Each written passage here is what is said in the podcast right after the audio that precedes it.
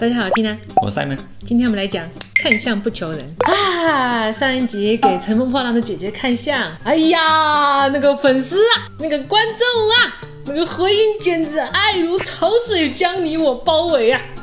哎，我还是觉得我应该本着这个对大家负责的态度吧，看相，我小陈婆把我会的教给大家，好吧？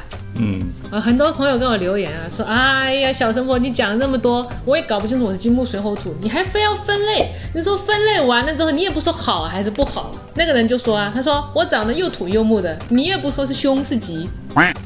今天我们就上真的，教大家不用算命先生，也不用花钱，更不用看书，只要看这一集，我们就能知道你的命运优势在哪里。哎，首先要说一下，我们这个科普中华玄学是有代价的，大家且看且珍惜啊！因为做这样的节目，就很容易让大家觉得我之前的科普不严肃，没有信服力，是吧？神婆还爱科普。哎，但是这个真的不冲突。我跟你讲，我科普的内容都是在我尽可能的范围内做到的严谨。同时呢，我觉得玄学其实也可以跟我们之前的科普一样，有传播和系统化的内容，可以总结经验、套用公式什么的。嗯，而且这个一点都不矛盾啊！人家科学家走到头不都开始研究玄学吗？啊，我爸就是啊。啊，他是科学家，现在退休了，每天都在家里看玄幻小说。他他最喜欢鬼吹灯啊，《盗墓笔记》，凡人修仙，哪门子科学家？玄学这几年就是名声不太好啊，这个呢用比较时尚的词，它就是商业变现困难，对吧？就像 YouTuber 一样，就是头部玩家赚得多，我们这种下面的小虾米都快饿死了。而且学会这门手艺的门槛极高，要有一定的情商智商，还要深刻的生活体悟，没有一点悟性的话，只能学会一些皮毛。久而久之，为了吃饭的问题，就变成了骗一单是一单，慢慢名声就不好了。我一直很低调的，不过趁这个机会自我介绍一下，本仙姑虽然十六岁就滞留海外，大学又学的是工科，就这种有一说一的类型啊，但是我自幼就特别喜爱风水八卦算命。学工科的神婆，你在玄学界也算一股清流吧？我三岁启蒙电视剧是《家有仙妻》。业余没事啊，比如说上下班的时间，我就研究紫微斗数、麻衣相法，还有各大算命频道。你仔细分析这些玄学内容，其实它是有底层逻辑和道理的。同时呢，这几年呢，我也接触了一些星盘、塔罗牌。以后我们也可以一起讨论一下东西方占卜的特点。哎，这个很神奇，很神奇啊！呃，里面有很多特别的巧合。如果喜欢的朋友都给我留言啊。那么今天的内容大部分都是太清神剑的内容。哦。上一集我们不是讲了五行面相吗？把每个人分成了金木水火土，每一个类型都有它自己的优缺点。那我们今天来解释一下，实际上来操作的话，到底长什么样是好？回顾一下上次我们讲的，比如说火星人，整体轮廓很尖，脸上骨头都比较突出，耳朵尖尖的，头小骨架大，脾气急；金型人，脸部偏方，鼻子挺拔，面色偏白，气质坚定；木型人，手长脚长，身材特别瘦。额头高，长脸，气质飘逸；水型人圆润流畅，浓眉大眼，肤色偏黑，有肉但不臃肿，气质和善。这个类型的朋友注意啊，不要刻意减肥啊，因为水型的运气就在身上这些肉肉身上。土型人身材敦厚重实，脸圆厚肉，五官偏大，慢性子踏实。说五行分类其实并不复杂，但是有很多人给我留言，听啊，我这个人不简单，我又有点水，又有一点木。谁那么三八？相信很多朋友都是这个状况。那我们现在先来一个灵魂拷问啊！听完上面的金木水火土的分类，你仔细想一想，你是哪一个或者哪两个占的比较多？就两个啊，就两个，不要不要太贪心，金木水火土全部都占齐了，不是什么好事情啊。那么想好了，我们就看这个图，也就是我们说的。五行相生相克土，火生土，土生金，金生水，水生木，木生火。相克是火克金，金克木，木克土，土克水，水克火。那么你刚刚选的那两个属性，你看一看他们是相生的关系还是相克的关系？那如果是相生的话，那么恭喜你，非常好，大吉。姑且是大吉吧。那么这个到底怎么看呢？就比如说你的手脚特别长，身材特别瘦，那就是木属性，对吧？但是你眼睛特别圆，是水属性的，那也就是说木属性带水，水生木，这个特别好。那么再举一个例子，比如土型带火，脸短而且特别稳重的朋友，土型的脸色应该是底色发黄的，对吧？但是如果是黄里透红，那就是富贵相。那这个呢，大家都可以在这个表里面大家对照看看。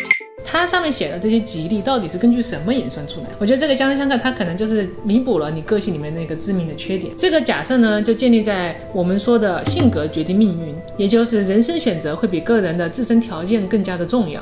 这个年纪越大的朋友应该越有这样的体会。经常一群人里面最有出息的那个人，往往是性格最坚毅，同时又有人缘的那个人。天资这些都不是最重要的。如果认同这个猜想的话呢，后面的推理就比较说得通了。就比如说我们前面说的木属性的朋友，木属性呢就容易觉得自己太有才华，不理别人，清高。如果搭配一个水属性，那种为人处事，那种多为对方着想，圆滑一点，那么这个人就不会那么极端，就会更大概率的会有更多的朋友愿意帮助他把事情做得更好。那么你这么想，套进其他的属性也是有道理的。比如火生土的那个朋友，土属性的人呢，非常的踏实，讲诚信。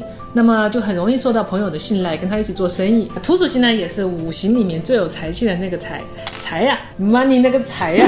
但是呢，土属性的容易效率低，看不到成效。所以如果加一点火属性的行动力，敢想敢闯，敢于行动，这样就很无敌了，就很容易变成富豪。就是土属性的人，马云就是哦，他底子是很稳重的，可是他的冲劲又够，冲劲要够，对他要敢去做。那么土生金呢，就是金属性本来就是很有官运的一群人。因为他的性格非常坚定，在朋友当中呢，就很容易被推选成老大。但是如果这种有威望的朋友，他又有土属性，因为土生金，土属性这样的做生意的头脑的话呢，他就很容易把自己的朋友资源转化成商业资源。这样的人呢，也很容易获得财富。总有那几个朋友不巧嘛，遇上的是两个属性相克的。那么万事不要慌，只要不是极端的长相，遇到一起的话，比如尖尖的脸配上圆圆的眼。除了这种以外，其他都不算大凶啊。姑且说他小凶吧。这种从根本上来讲呢，性格有两极的部分，就是哎呀，我到底做还是不做呢？我这个人吧，又自信又自卑。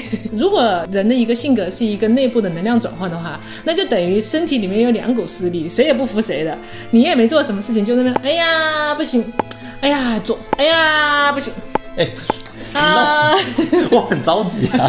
我能量还没有外化呢，就已经内耗掉了。对，已经斗成一团了。那么我在研究星盘的时候，也有这样类似的现象，就是性格里面会有互相矛盾的地方。这不排除，如果是有一天有一个人能把两股势力融合起来。那这个人绝对是有大成就的，很多名人他们的命格就有这样的一个现象。哦，哎，如果微微的相克病症来讲的话，并不是一件坏事。如果你能把两种不同的属性灵活的运用起来的话，你就可以一打十二个。你鸡蛋呢？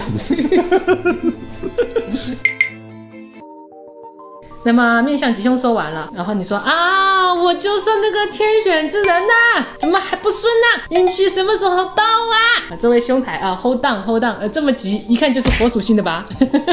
每个人的运气都是不同的，好吧？高低起伏都在人生的不同的位置的。哦，就好比我们的频道对吧？最近涨了不少粉，新朋友大家好啊。那现在我们来聊一下运气何时来。那么这个运气的解读方法非常的简单粗暴啊，就是把脸的正中央画一根线，从额头到顶部，从这个端端的位置走到这个下巴的位置。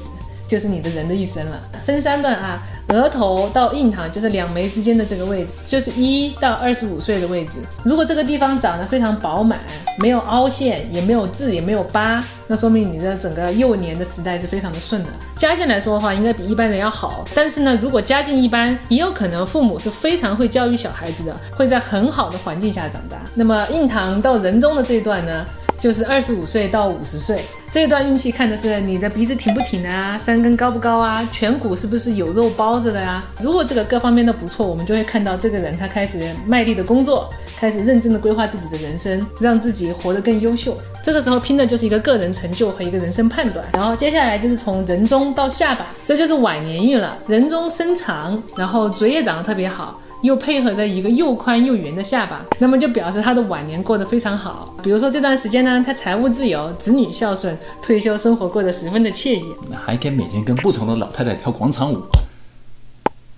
所以大家可以照照镜子，我们的三庭比例怎么样？如果有一块特别长，比如说有些人的额头高，有些人的鼻子长，有些人的下巴特别圆，那么额头长的人呢，就是走早年运；鼻子长的人就是走中年运；下巴好的人就是走晚年运。但是你说哦？我这三个区域都分布特别平均啊，一样长，那这样更好，那你一辈子运气都不错。嗯嗯。那这个再往细致一点分类呢，就是像素学把人的轮廓分成了十种，用十个字的样子来总结：有甲生田同王元木用风。里面怎么没有酒啊？那么这个就放在我们视频的简介下方，大家都可以对照看一下。通过观察自己的脸型，你可以判断出自己的运气在人生的哪一个阶段，好吧？每个人呢都有自己好运的那几年，所以在运气还没有来的时候，我们都可以积累一下自己的才华。等到哪一天运气爆棚，人生的聚光灯打在你身上的时候，你就可以 let it go 啊！看相这个事情吧，很多人都觉得很两极。有些人说啊，迷信、鬼扯，中华文明的糟粕。一边又要跟公司的小妹妹看相，还要摸骨断命。好吧，以前在古代呢，很多人都痴迷看相的，就是那个《清明上河图》，知道吧？就很多人围在那边都给师傅看相。哦，他们在那边排队，他不是要买早餐，是要看相。他们要问很多问题啊，比如说啊，大师啊，看看我能不能中状元呢？啊，大师看一下我们家二狗子能不能娶媳妇。那我们今天来还原一下当年的看相是什么样子，看的那个仔细，看的那个透彻，把你看得一个明明白白的。首先，它要哪些内容啊？比如说头发、眉、眼、耳，嗯，非常的标准，嗯，没什么问题啊。然后他要看乳、腹、脐、毫毛、脑，脑怎么看呢？剖开看啊，胸不太好看吧？女生怎么办？等着啊，等着啊，更猛的在下面，阴、逼、女逼、古道、小便。里面是我想的那个古道吗？当时都是什么风气啊？啊，你看个面相，说哎，什么？哎，先生来看相啊？是啊，是啊，这哦，神经病啊！那么说了这么久，有没有实际操作呢？让我们理解更加透彻。什么样的面相才是最佳的面相呢？我们下一集会做。世界上最幸运的人长什么样？如果喜欢这支影片，或者单纯只喜欢我，或者是 Simon，呃，请不要害羞，疯狂的分享、点赞、留言给我，好吧？新来的朋友也记得订阅哦。好，我们下期见，拜拜。有一天，一个先生去相亲，那个女的说：“先生，你应该挺有钱的吧？”那个先生说：“哦，你还会看相啊？”哎，小姐说：“我不会看相，但是长你这样的人还敢来相亲，家里肯定有钱。”